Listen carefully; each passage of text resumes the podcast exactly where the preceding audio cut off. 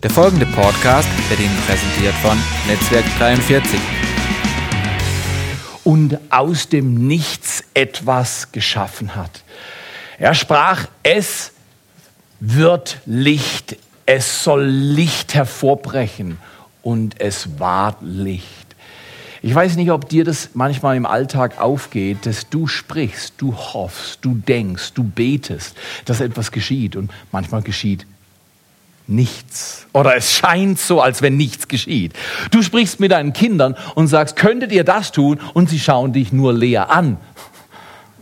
Es geschieht gar nichts.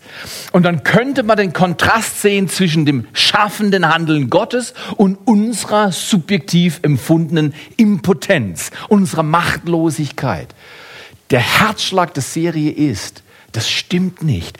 Gott nimmt nämlich Knochen in Hesekiel 37 und heute ist das letzte Mal. Ihr könnt sie mitnehmen. Ich verkaufe sie für 5 Euro pro Knochen. Könnt den Knochen nachher mitnehmen. Der Erlös geht 100% zu Kindern in Afrika. Ich verkaufe die Knochen heute, ähm, also nach Lauchringen. Ich habe noch einen Gottesdienst, da brauche ich sie noch, aber du kannst schon mal deinen Namen draufschreiben. Du kriegst sie dann, du kannst sie auch für 50 Euro kaufen, ist überhaupt kein Problem. Aber Gott nimmt Knochen, um dem Menschen zu zeigen, wenn nichts mehr geht, ich kann alles machen. Wenn Knochen vorliegen, dann sagen wir als Menschen, es ist hoffnungslos, es ist aus, es ist vorbei, da ist nur noch Tod übrig. Gott sagt, nein, nein, ist gerade andersrum. Wenn du Tod siehst, musst du Leben reinsprechen.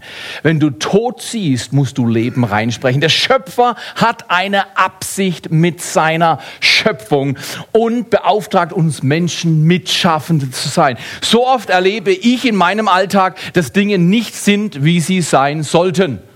Du auch, oder?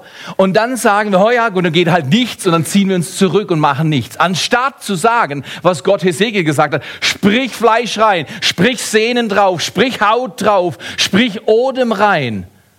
Und dann heißt es am Ende dieses Kapitels, dieses, äh, dieses Segments, äh, Hesekiel 37, 1 bis 14, und es stand ein mächtiges Heer auf. Wäre das nicht fantastisch, wenn am Ende deines Lebens äh, du den letzten Atemzug machst und auf Menschen siehst, die durch dich zum Glauben an Jesus Christus gekommen sind, die durch dich hervorgebracht wurden, die durch dich bewegt, gesegnet, geliebt, geschützt, umarmt, versorgt worden sind. Wäre das nicht fantastisch? Weil die Frage zu dem Herzschlag, Gott kann schaffen, aber er nimmt uns mit hinein als Mitschaffende, ist der Herzschlag mit einer Frage zum Ausdruck gekommen. An was hat Gott gedacht, als er dich geschaffen hat? Wenn du abends ins Bett liegst, wenn du morgens aufstehst, wenn du mittags eine Pause machst bei deiner Arbeit, kannst du diese Frage immer wieder wiederholen. An was hat Gott gedacht, als er mich geschaffen hat? Vielleicht siehst du dich als helfende Hand für Menschen, die dir nie Danke sagen können. Weil wenn du in Afrika etwas bewirkst, von hier aus, von Deutschland aus, dann wirst du schlichtweg kein Dankeschön hören. Das heißt, du gehst runter. Ihr habt und die Dankbarkeit erlebt. Aber ich sage dir ganz ehrlich, wenn du dein Geld nimmst und spendest, um andere zu ernähren und zu bilden, um Hilfe zu leisten, da kommt nicht zwingend ein Dankeschön zurück. Das muss man im Glauben tun. Oftmals, wenn du dienst und hilfst, auch hier in der Kirchgemeinde, wenn du deine Kleingruppe leitest oder unterstützt, wenn du teilnimmst am Gottesdienst, da, da, das sind Mühen und Kosten und Zeit notwendig, um es zu bewirken. Warte nicht auf ein Dankeschön, sondern geh hin zur Unmöglichkeit, sprech Leben rein, sei Mitschaffender. Hesekiel wandert durch das Tal der Knochen und Gott hat einen Plan mitten im Tod. Man könnte sagen, in unserem Land gibt es ziemlich viel Tod, was geistliches Leben, was Reich Gottes angeht, ist es im Notzustand, oder? Die Kirchen äh, schrumpfen und äh, äh, die Umstände sind nicht unbedingt lustig. Und in einer postmodernen oder postchristlichen Ära gilt es, die Wurzeln des Glaubens und die Beziehung zu Jesus Christus wieder neu zu beleben und in den Todleben hineinzusprechen, ins Chaos Friede, in Krankheit, Gesundheit, in Verzweiflung, Hoffnung. Äh, wir, wir, können auch nebendran stehen und sagen, ja, so ist das. Äh, äh, es ist einfach schwierig. Und da liegen wir gar nicht schlecht von der Wahrheit. Es ist schwierig. Aber Fakt ist, wenn wir aktiv werden und nicht passiv bleiben, wenn wir in, inspirativ vorgehen, also mit Hoffnung und nicht resignativ, wenn wir konstruktiv und nicht destruktiv, ja, das war immer schon so in Deutschland. Bau du was auf. Ich glaube Gott, dass er über unser Leben hinaus in diesem Land Gemeinden gründen wird, aufbauen wird. Du und ich, wir können Teil sein von einer lebendigen Bewegung. Oder wir können einfach sagen, es war zu schwierig, wir bleiben sitzen. Das ist die Möglichkeit. Entweder wir bleiben sitzen und sagen, es war zu schwierig und es war mit Sicherheit und ist mit Sicherheit schwierig. Oder wir werden Mitschaffende. Wir werden Menschen, die sagen, es ist herausfordernd, es ist nicht unbedingt gerade locker, aber ich bleibe dabei. Mein Gott kann aus Tod Leben hervorbringen. Ich bin ein Mensch, wenn ich an die Endstation komme, ist es Gottes Ausgangsbasis. Das Menschen Endstation ist Gottes Ausgangsbasis zum Handeln. Man könnte sagen, ja, warum wartet Gott immer, bis es fertig ist bei dir und bei mir? Ganz einfach. Wir Menschen haben eine unglaubliche Kapazität, uns einzubilden, wir können es alleine. Die Bibel nennt es Stolz. Stolz ist kein Wort, das man im Mund findet von Leuten, die sagen, ja, ich bin ein stolzer Mensch. Selten hörst du Menschen sowas erzählen. Aber wisst ihr was? Passt auf jeden Menschen. Jeder Mensch, der auf dieser Erde läuft, außer Jesus Christus, war die einzigste Ausnahme, kann das für sich sagen. Stolz heißt einfach, ich schaff's selber. Und oft genug erleben wir dann Zerbruch und sehen, dass wir an die Endstation, an das Ende unserer Möglichkeiten kommen. Wäre das nicht grandios, wenn wir eine neue Philosophie kultivieren? Wir bringen gleich alles, was wir haben, zu Gott und sagen, hey Gott, du kannst mehr. Sprich du mit mir, mit mir und ich auf dein Geheiß in die toten Knochen Leben hinein. Dann wird aus einer Endstation eine Ausgangsbasis. Dann stirbt der Tod, wie wir gehört haben, wenn du Leben sprichst. Sprüche 18, 21, ein fantastischer Vers. Da heißt es, Worte haben Macht. Im in, der, in, in, in deinem Mund kannst du Worte formen, die Macht haben über Leben oder Tod, je nachdem, was du aussprichst. Und die Bibel sagt, wer sie liebt, also wer es praktiziert, der wird von der Frucht essen. Wenn du Leben aussprichst, Hoffnung aussprichst, ins Dunkel Leben sprichst, wirst du erleben, dass der Tod sich zurückzieht und dass das Leben triumphiert. Ich kann mich gut erinnern an den Juni 1993. 1993 im Juni habe ich mich in Görwil angemeldet, mein Wohnsitz offiziell hier angemeldet. Juni, Ende Juni 93. Dann haben wir beim Josua-Dienst einige Jahre mitgearbeitet und haben dann nebenher kleine Gruppen aufgebaut. Aus anfänglich drei Seelen sind über 400 in Kleingruppen entstanden. Und du sagst, ja, das ist ja, ein Zufall gewesen. Dann sage ich, nee, nee, ist nicht Zufall gewesen. Viele Menschen, du bist einer wahrscheinlich davon, viele Menschen haben gesagt, ich glaube, dass aus Tod Leben entstehen kann, dass aus Müdigkeit Kraft kommen kann, dass aus Schwäche Stärke kommen kann, dass aus Verzweiflung Hoffnung kommen kann. Und über die Jahre, und vieles ist nicht, wie es sein soll, überhaupt keine Frage. Viele Herausforderungen sind da, viele Prozesse sind noch nicht fertig gestaltet, bei dir und bei mir. Aber weißt du was? Irgendwas ist entstanden. Und ich mache dir Mut, mach mit. Sei Teilhaber, sei Mitschaffender, sei ein Mensch, der an der Endstation erlebt. Hier ist Gottes Ausgangsbasis. Ich möchte dich einladen, sprech du Licht ins Dunkel, Leben in den Tod. Und heute wollen wir, ich will abschließen äh, eigentlich ähnlich, wie ich begonnen habe. Im ersten Kapitel im Buch Mose, da heißt es, dass Gott die Erde hervorgebracht hat. Er bringt aus dem Nichts hervor. Nicht etwas entsteht aus dem Nichts, Evolution, ja, aus dem Nichts entsteht etwas, sondern jemand schafft aus dem Nichts etwas. Das ist Kreation, Intention, das ist Absicht und Schöpfung. Ich bin zutiefst davon überzeugt, dass genau es so war. Aber beweisen kann man es nicht. Aber dass es genau so war. Am Anfang war der Herr. Am Anfang war Liebe und Kraft und Präsenz, nicht Zufall, Willkür und Chaos. Wer fühlt sich wohl im Chaos? Ja, vielleicht in einem Zimmer, aber, aber weißt, Chaos heißt auch Chaos in deinem Körper, Chaos in Abläufen überall um dich herum. Das will doch keiner, oder? Wer will Willkür? Ich will doch keine Willkür. Ich will Frieden und Ordnung. Ich will, dass das Leben eine Spur zieht und nicht einfach im Chaos rumturtelt und eiert, oder? Und das können wir überall in der Schrift sehen. Äh, manche Menschen haben Schwierigkeit, die Bibel zu lesen, weil sie sagen, da sind so viele Geschichten drin, die kann ich nicht glauben. Ich würde Folgendes hinzufügen. Die will ich noch nicht glauben. Mein Verstand sagt, nö, das will ich nicht glauben, weil glauben können kann man's. Und schau mal hier, ich, vielleicht gibt es einen Tipp heute, mit dem du mehr Freude am Lesen deiner Bibel hast. Wenn du Dinge liest, die, und heute lesen wir einen erstaunlichen Text miteinander, ähm, wenn du Dinge liest, die für deinen Verstand eine Überforderung darstellen, frag dich folgende Frage. Kann es sein, dass ein Schöpfer am Anfang aus nichts etwas geschaffen hat? Kann ich das mir vorstellen? Weil wenn du diese Überlegung mit Ja beantwortest, hast du für kein Wunder ein Problem. Wenn Gott aus nichts 13,7 Milliarden Lichtjahre Ausdehnung schafft, Galaxien, Planeten, Sonnensysteme, unglaubliche Massen, Neutronensterne, sagen die Wissenschaftler, Millionen von Tonnen von Masse in einem Teelöffel kannst du sie halten. Von dem Umfang.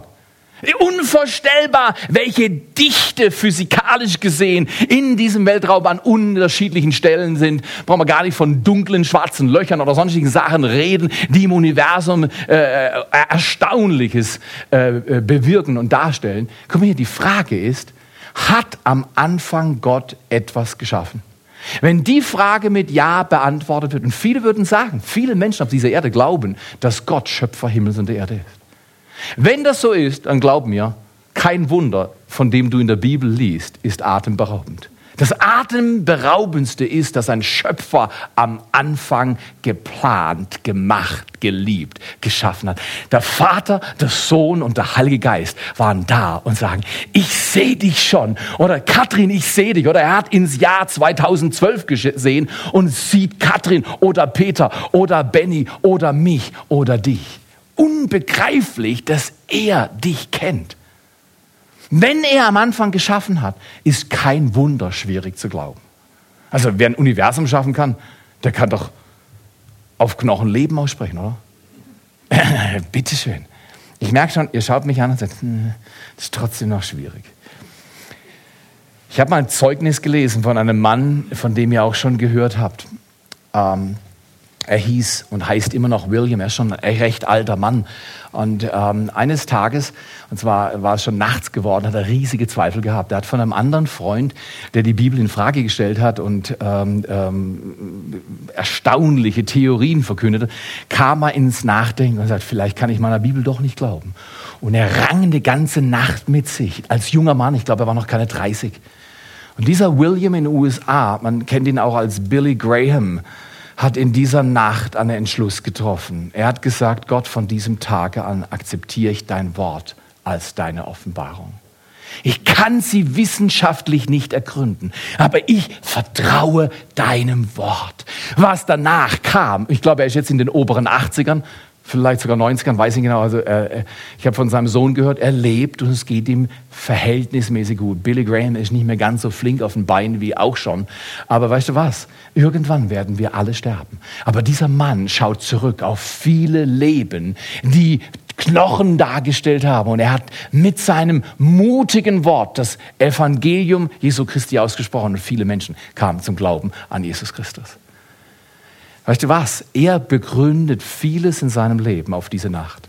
In dieser Nacht hat er gesagt, Gott, ich stelle mein Vertrauen auf dein Wort, nicht auf meinen Verstand. Oh, das ist eine gute Basis. Wir stellen unser Vertrauen auf sein Wort und nicht auf unseren Verstand. Sein Wort ist unseres Fußes Leuchte und unser Auftrag ist es, Leben zu schaffen mitten im Angesicht von Tod.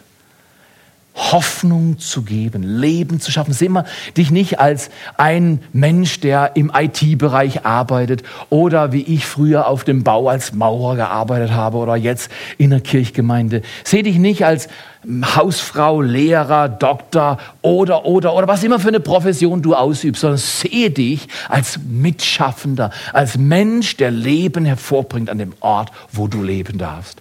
Am Ende wirst du nicht bewerten, wie viel Geld du hast, wie viel Bildung du hast, wie viel Einfluss oder sonstige Dinge du hast. Am Ende wirst du bewertet. Gott ist ein unbestechlicher Richter. Am Ende werden wir alle bewertet. Nach einer Überlegung. Hast du so gelebt, wie ich dir es gesagt habe? Hast du getan, was ich für dich vorbereitet habe? Wozu und an was hat Gott gedacht, als er mich geschaffen hat? Diese Frage gilt es zu beantworten und zwar persönlich.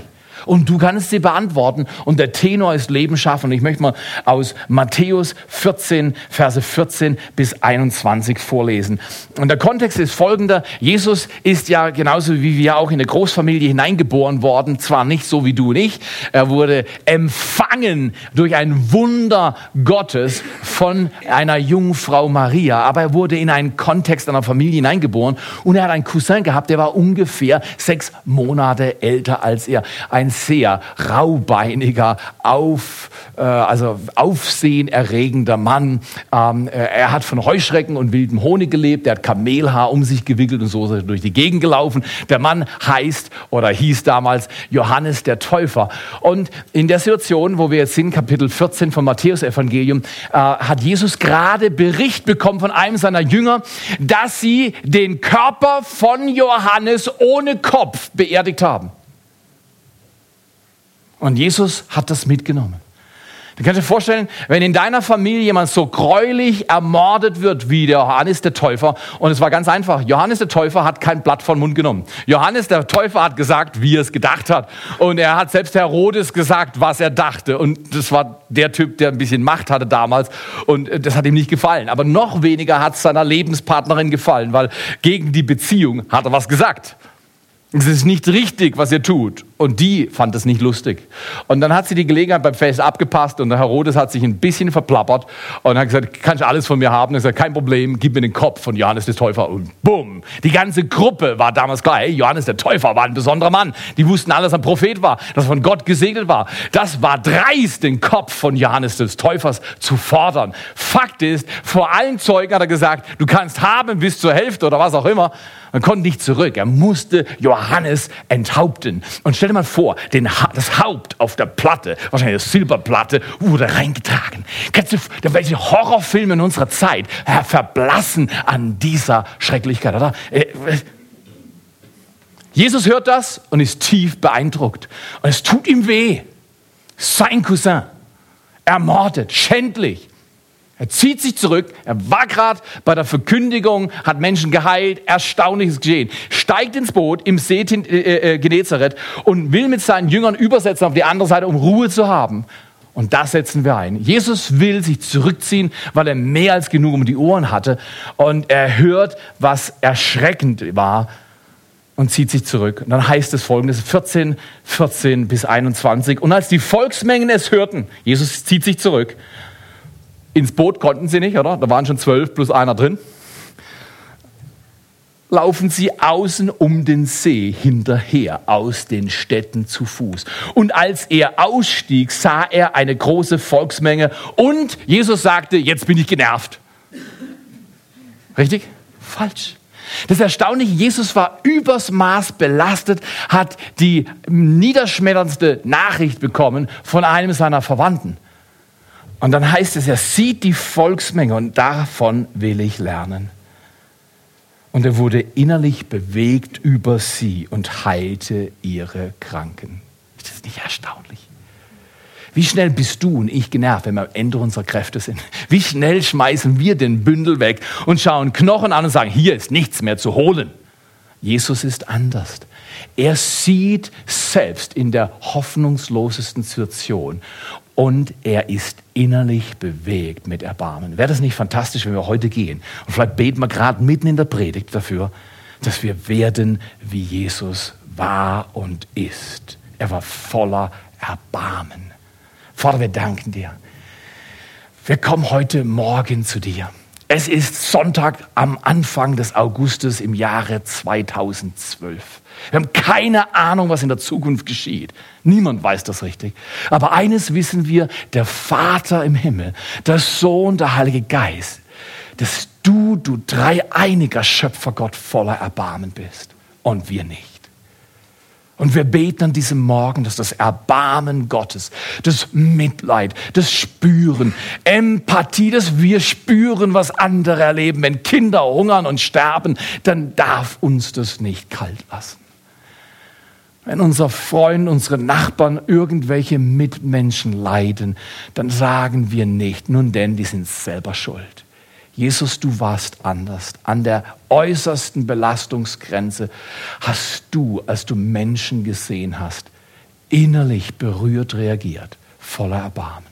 Wenn du willst, lass dir heute Morgen Erbarmen schenken, dass du spürst, was andere spüren.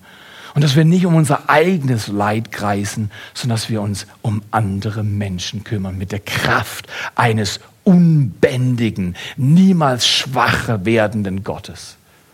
Das ist sein Wille. Empfang es jetzt. Erbarmen verändert Situation. Nicht Wissen, sondern das Erbarmen eines Menschen berührt seine Umgebung und Menschen sind tief beeindruckt. Heilung geschieht, wo Erbarmen überwindet und Durchbruch schafft. Und Vater, wir beten, dass wir leben, wie Jesus gelebt hat auf dieser Erde. Er war innerlich bewegt und er heilte ihre Kranken. Danke für dieses Wort. In Jesu Namen. Amen. Vers 15. Als es Abend geworden war, traten seine Jünger zu ihm und sprachen, der Ort ist öde und die Zeit ist vergangen. Ich finde die Jünger mal wieder stark, oder? Äh, wenn du die Bibel liest, mach dir den Gefallen, lest zwischen den Zeilen. Der, äh, der, der, der, die Zeit ist vergangen, der Ort ist öde. Was heißt es? Kein McDonald's, kein Big Mac oder sonst was in der Gegend. Wir sind tagelang mit dir rumgezogen, sind hungrig und platt und du hast wieder zu lang gepredigt und zu viele Leute geheilt. Wir haben fertig und wir wollen unsere Ruhe. Ich finde find die Formulierung der Elberfelder absolut stark. Das muss ich mal vorlesen. Der Ort ist öde. Den stinkt's. Hat die Nase voll. Die sind fertig, habe fertig, ja. Absolut platt. Und die Zeit ist schon vergangen. Als wenn Jesus nicht selber merkt, wenn es dunkel wird. Oh, die Zeit ist schon vergangen. Wir nennen das heute Logistiker. Die, Jünger waren Logistiker. Die haben gesagt, logistisch gesehen haben die gesagt, es wird spät, alle sind hungrig. Jesus, wir haben ein logistisches Problem. Wir haben nichts zu beißen hier. Äh, guck, dass du die Typen wegschickst. Dann sagen sie, entlass doch die Volksmengen, dass sie hingehen in die Dörfer und sich Speise kaufen. So weit, so gut. Gute, logische Überlegung, oder? Es wird Abend, hast stundenlang schon nichts gegessen, hast zu viel zu tun gehabt und alle sind hungrig, vor allem die Jünger. Ich nehme ich mal an, oder? Wenn Sie auf solche Gedanken kommen, das wird oftmals aus der eigenen tiefen, inneren, empfundenen Motivation kommen. Sag ich, Jesus, schick sie weg. Wann immer du in deiner Bibel Folgendes liest, Jesus aber sprach, schnall dich an.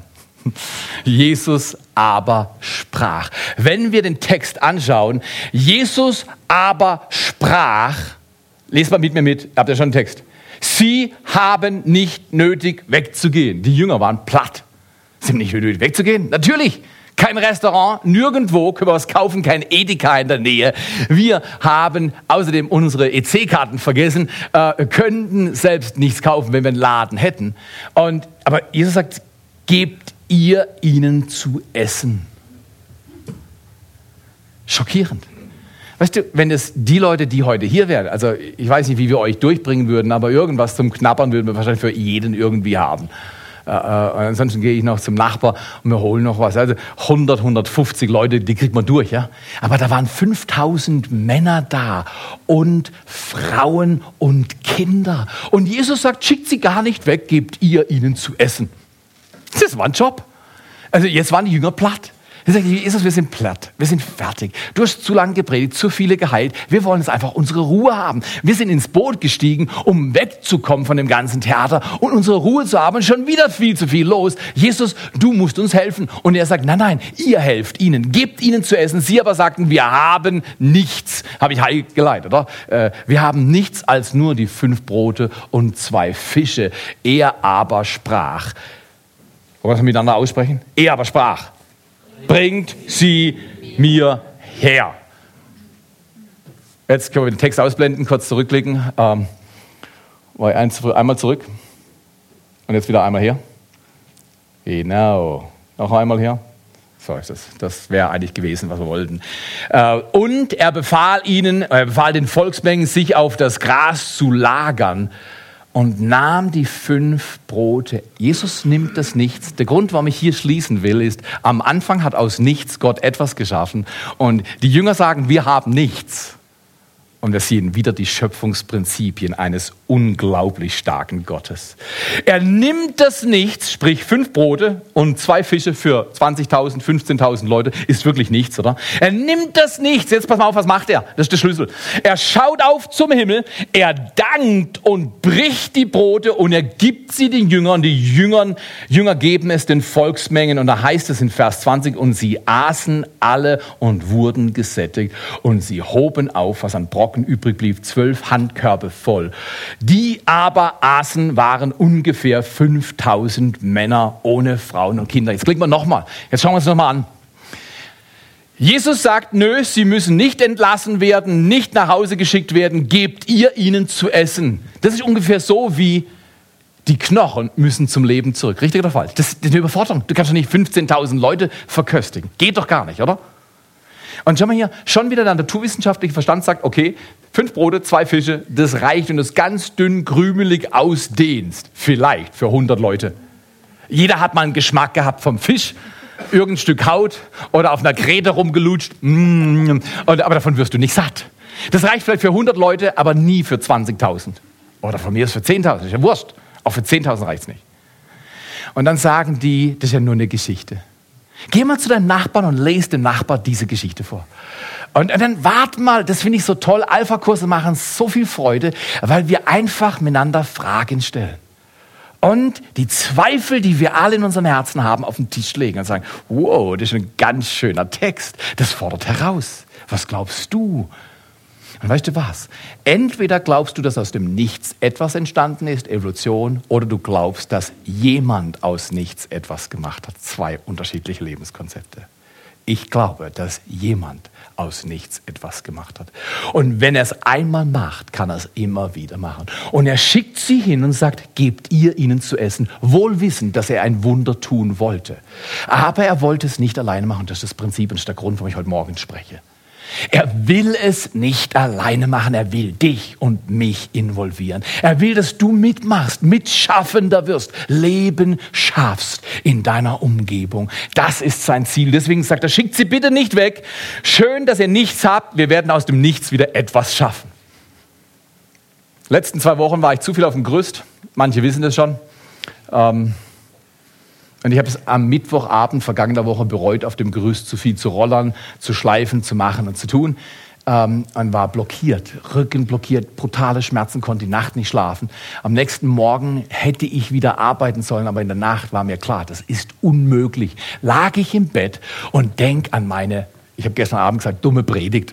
Dumm war sie mir nur, die war nicht dumm, ja. Aber dumm war, dass ich sagte, sprech Gesundheit in die Krankheit. Da lag ich im Bett voller Schmerzen, konnte mich nicht bewegen, bin zweimal auf Toilette gegangen, rausgekrochen, wie ein wimmernder, wimmernder Hund auf dem Boden langgekrochen, bis ich mich langsam hochgezogen habe. Brutale Schmerzen gehabt. Hand aufs Herz, noch nie solche Rückenschmerzen gehabt. Schulterschmerzen kenne ich, im Nacken auch. Aber solche Rückenschmerzen im unteren Bereich noch nie in meinem Leben gehabt. Und Gott hat mich herausgefordert, sprich Gesundheit in deine Krankheit. Und morgens um fünf lag ich noch in der Kiste und dachte, heute geht nichts. Um 6.15 Uhr bin ich aufgekrochen, aufgestanden, will ich es mal nicht nennen, mit den Kindern runter und habe ihnen gezeigt, dass erstmal in ihrem Leben immer Fensterleibungen streicht. Oder? Und dann um sieben habe ich gedacht, hey, jetzt muss ich wieder aufs Gerüst und so weiter. Am Abend war viel geschaffen. Und am Abend konnte ich mich wieder bewegen. Ich bin zwar trotzdem zum Arzt, der hat mir trotzdem ein bisschen was zur Entspannung ins Kreuz gespritzt. Aber schau mal her. Wenn du sagst, es geht nicht mehr, ist Gottes Ausgangsbasis für Handeln erreicht. Ich lag im Bett und dachte, sprich Gesundheit in deine Krankheit. Das ist doch gar nicht möglich. Weißt du was? Es ist möglich. Ich fordere dich heraus. Nimm deine Unmöglichkeiten und erlebe, dass Gott aus Möglichkeiten, aus Problemen Möglichkeiten hervorbringt. Das ist, was ich sagen will. Jesus sieht Möglichkeiten, wir sehen Probleme. Wo hast du Probleme in deinem Leben, die ernst zu nehmen sind, die schwierig sind, aber sprech Hoffnung aus und nicht Zweifel. Es ist viel leichter, Zweifel auszusprechen. Es ist viel leichter, zynisch zu sein, oder? Habt ihr schon mal zynische Menschen erlebt? Früher bin ich immer Zyniker und Leute, die sarkastisch sind äh, und ironisch sind, aufgeregt. Mittlerweile rege ich mich weniger auf und ich sage, die sind verletzt. Die haben Enttäuschung erlebt. Menschen, die zynisch sind, haben es einfach schlecht erwischt. Und dann brauchst nicht dein Gericht und dein schlaumeierisches Reden, sondern es braucht deinen Mut, in ihren Zynismus Hoffnung reinzulegen. Wäre das stark, oder? Ein Mensch, der zynisch ist, ist nichts anderes als ein Mensch, der enttäuscht ist. Und in Enttäuschung spricht Gott Leben, nicht Fluch. Und lasst uns Menschen, die uns unseren Glauben madig machen wollen, nicht in Diskussionen verwickeln, sondern einfach sagen, erzähl mir mal mehr von deinem Leben. Was hat dich geprägt? Warum kannst du so toll zweifeln? Ich kann mich auch darin üben. Erzähl mir deine Story. Und weißt du was, da sind wir alle auf einer Ebene. Menschen sind alle auf einer Ebene. Wir sind alle bedürftig. Ohne Gottes Wunder sind wir alle platt. Mehr oder weniger. Das will Gott. Er will, dass wir wie Jesus Möglichkeiten sehen, wo andere Probleme sehen. Jesus sieht fünf Brote und zwei Fische und er sieht, wie Tausende satt werden. Die Augen brauchen wir. Das ist stark, oder? Seh du für dein Wehr, seh du für dein Säcking, seh du für dein Segeten, dein äh, Henner, äh, dein äh, Ort, wo du lebst. Seh du Möglichkeiten, nicht Probleme. Du weißt nicht, was Gott tun kann mit dem, was du hast, bis du es zu ihm bringst. Manchmal müssen wir einfach hingehen. Das war ein bisschen auf, also provokant ist es, ja. Wenn Gott sagt, bring mir deine Knochen. Übrigens, wer will den kaufen? Ah, okay, alles klar. Okay, 50 äh, Euro würde ich, der ist schon groß, oder? Das, den können wir für 50 Euro für Afrika verkaufen, oder? Okay, alles klar. Aber bring du Gott deine Knochen. Das ist jetzt wahrscheinlich ein Rinderbein oder sowas, gell? Ja, doch, das könnte, ja, ein Rinderbein. Ja, ähm, Bring du Gott deine Knochen, bring du Gott, was du hast, was eigentlich nicht ausreicht. Bring es zu ihm, Leg sie ihm hin und sag, Gott, hier ist mein Tod, hier ist mein Problem, hier ist meine Unmöglichkeit. Ich brauche einen Job, ich brauche mehr Kraft, ich brauche Heilung, ich brauche Leben. Bring's zu ihm und was du hast, ist alles, was Gott braucht, um ein Wunder zu tun. Was du hast, ist alles. Gott nimmt fünf Brote und zwei Fische, um ein Wunder zu vollziehen. Das heißt, wenn nichts da ist, um die Lösung zu bringen, Gott schafft aus nichts etwas. Wende es an in deiner Situation. Lasst uns nochmal beten. Dann gebe ich euch einen Abschlusssatz, oder? Das beten wir zweimal in der Predigt, ganz unkonventionell, macht aber nichts, oder? Lasst uns nochmal beten. Vielleicht kommt Aline vor und spielt ein bisschen am Klavier. Ich glaube, dass du eine Berufung hast, in Tod Leben zu sprechen. Ich habe die auch. Äh, mein nächstes großes Ziel ist nicht, predigen zu lernen oder sowas. Das wäre auch eine gute Sache, oder? Äh, äh, als Prediger soll man Predigt lernen. Ja, das soll man, soll man drauf haben, oder? Mein nächstes großes Ziel ist nicht predigen lernen. Mein nächstes großes Ziel sind 100 Organismen zu gründen, kleine Gruppen, die in der Region Menschen anleiten, Gott zu vertrauen, zu sagen, Vater im Himmel, siehst du unsere Not, zeig uns was von deinem Erbarmen, die Zusammenleben teilen, Freundschaft kultivieren, miteinander in der Bibel lesen und miteinander beten und sagen, Gott tu deine Wunder in meinem Körper, in meiner Familie, in meinem Leben, in der Situation, in der ich drin bin. Und wisst ihr was? Wir alle haben Zweifel. Ich habe immer mehr Zweifel. Ich lag gestern Nachmittag im Bett und nach dem Alpha-Tag war ich platt. Und ich habe zu meinem Sohn oder zu meiner Tochter gesagt, wisst ihr was, wie wäre es, wenn ihr predigt heute Abend? Euer Dad ist platt. Kennst du es auch, wenn du platt bist und du musst trotzdem ran? Niemand nimmt deinen Job. Jetzt gibt es genug Leute, die hier Jobs machen, überhaupt keine Frage. Aber wisst ihr was? Wir wollen Leben schaffen. Am Ende von Tag wird keiner vor Gott kommen und sagen, hey Gott, ich habe eine ganz ruhige Kugel gerollt. Ich habe eine ruhige Kugel vor mich hergeschoben im Leben. Ich habe so schön gehabt im Leben. Gott will hören, dass du tust, wozu er dich geschaffen hat. Was immer das ist. Back deinem Nachbarn Kuchen, hüte die Kinder deiner, wie auch immer, Freunde. Tu was Gutes, zahl irgendjemand eine Reise nach Afrika. Bewege etwas. Gestern Abend saßen wir zusammen auf der Terrasse. Deutlich dezimiert von der Last des Tages, aber tief innen drin dankbar. Gott hat etwas bewirkt. Schaffen, Leben schaffen ist das Befriedigendste auf der Erde, auch wenn du müde bist danach. Schaffe Leben in deinem Umfeld. Glaube Gott für Wunder. Wenn Beziehungen oder Situationen unmöglich erscheinen. Sag, mein Gott kann. Mein Gott kann. Wenn du magst, nimm deine Hände. Machen wir im Alpha-Kurs immer. Ich bringe Leute im Alpha-Kurs ganz einfache Gebetsgebärden bei. Sage, du hast zwei Hände, mach sie zum Gefäß. Dann sage lieber Gott, meine Hände sind leer. Ich brauche ein Wunder. Ich brauche deine Hilfe. Hier sind meine Hände. Ich kann es nicht. Aber du kannst mich heilen. Wenn wir wollen, können wir miteinander beten, bevor ich den Abschlusssatz präsentiere. Vater im Himmel, an diesem Sonntagmorgen kommen wir zu dir. Wir glauben, dass du ein allmächtiger Schöpfer, Gott und Vater bist. Wir Menschen haben so viele Herausforderungen. Lehr uns, wie Jesus zu leben, Möglichkeiten zu sehen und nicht Probleme. Das, was wir haben, ausreicht, wenn wir es zu dir bringen. Bring heute Morgen dein Ding zu deinem Gott. Und sag, mein Gott, du bist ein erbarmender Schöpfergott. Ich leg dir mein Problem an dein Kreuz. Und ich erwarte von dir dein Eingreifen. Du schaffst neues Leben bei mir. Empfang es jetzt. Empfange, dass das Erbarmen Gottes dein Inneres bewegt. Und dass es dich mitten im August 2012 tief verändert, hervorbringt und dein Leben neu anfasst, um ihm zu folgen aufzubauen, was du kannst, Mitarbeiter zu sein, Teilhaber. Tu irgendeinen Job, tu irgendetwas auf dieser Erde, um Gott zu dienen. Nur eins, sei nicht passiv. Sei nicht resignativ. Sei nicht schlaumeierisch und weißt, ja, ist alles falsch, richtig. Es gibt viel Falsches auf dieser Erde. Aber resignativ zu sein, ist keine Lösung. Sei auch nicht destruktiv. Sei konstruktiv inspirativ, sei aktiv in Jesu Namen. Für die Ehre Gottes. Eines Tages kommt er zurück. Jesus hat versprochen, er kommt wieder. An diesem Tag wollen wir voller Glauben gefunden werden an der Arbeit, die uns aufgetragen hat. So steht es in der Bibel in Lukas 18.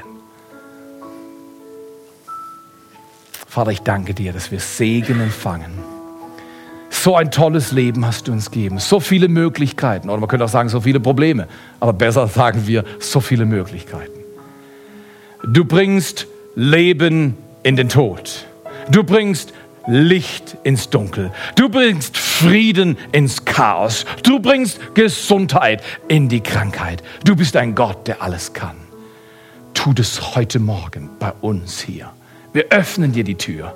Wir glauben und vertrauen und wir danken dir, dass du ein Gott bist, dem alle Dinge möglich sind.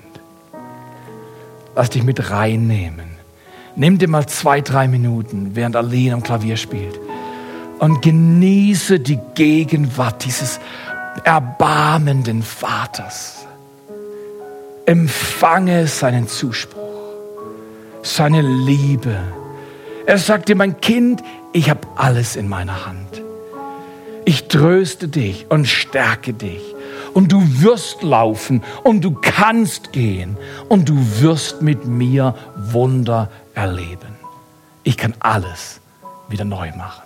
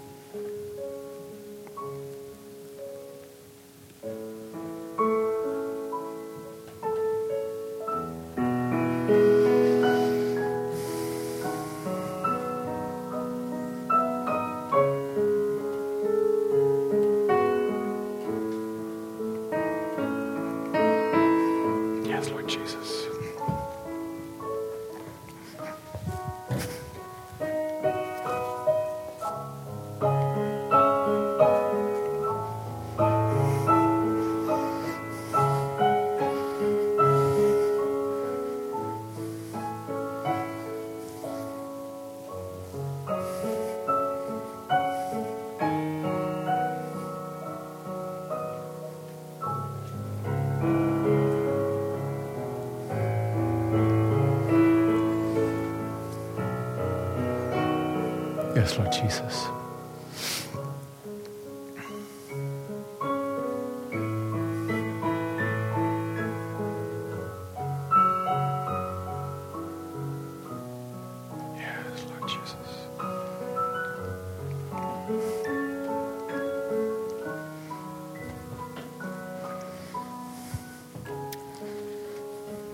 Vater, wir danken dir für unser Leben. Ich warte nicht auf den Sarg. Ich bring dir meine Knochen. Ich will nicht die Rente. Ich will, dass du in meinem Leben etwas bewirkst, was andere Menschen ermutigt, dir nachzufolgen. Wir warten nicht auf Urlaub. Wir warten auf dein Kommen, Herr. Weil wir wissen, was Jesus gebetet hat. Er hat uns gelehrt zu beten, dein Reich komme, dein Wille geschehe, wie im Himmel, so auf Erden. Und du lehrst uns Teil zu sein, Mitschaffende, Mitarbeiter. Bitte Gott um eine Aufgabe bitte Gott um eine Möglichkeit in dieser Kirchgemeinde und darüber hinaus, wie wir heute Morgen gehört haben, zu dienen, zu helfen, dabei zu sein. Glücklich ist, wer andere glücklich macht. Das kann man wirklich sagen, wenn man die Bibel liest. Und Vater, wir danken dir für diesen Tag. Wir danken dir für diesen wunderbaren Tag. Und schließen mit diesem Satz, tue, was du kannst, mit dem, was du hast, genau da, wo du jetzt bist. Tue, was du kannst, mit dem, was du hast, genau da, wo du jetzt bist. Wichtig, dass es im Jetzt ist, dass jetzt gehandelt wird. Heute Nachmittag überleg dir irgendeinen Brief zu schreiben, irgendjemand anzurufen, tu irgendetwas als Ausdruck des Glaubens, dass du sagst, mein Gott kann. Knochen sind nicht Endstation. Knochen sind Ausgangsbasis für Gottes Handeln. Am Anfang schuf Gott. Er sprach, es werde Licht. Danke, Vater. Danke, Vater, dass du diese Region erwächst. Danke, dass du uns als Christen einigst, dass du über Kirchgemeinden Grenzen, Zusammenarbeit ermöglichst, schon jetzt und immer mehr und dass wir Menschen einladen, dir zu vertrauen. Ihr Vertrauen auf dein Wort zu stützen und zu erleben, wie du dein Wort bestätigst mit Zeichen und Wundern. Genau so, wie wir es lesen im Evangelium. Ich segne euch in Jesu Namen. Wenn ihr wollt, lasst uns aufstehen und lasst uns ein Lied miteinander singen. Ich würde gerne ähm, dieses Lied mit der Nähe, keine Ahnung, das ist spontan. Ich bin nicht so begabt mit Liedern, aber ähm, ähm, mir fällt es nicht ein. Ist mein, mein fav most favorite Song, ähm, dass wir berührt werden von der Nähe und Liebe Gottes.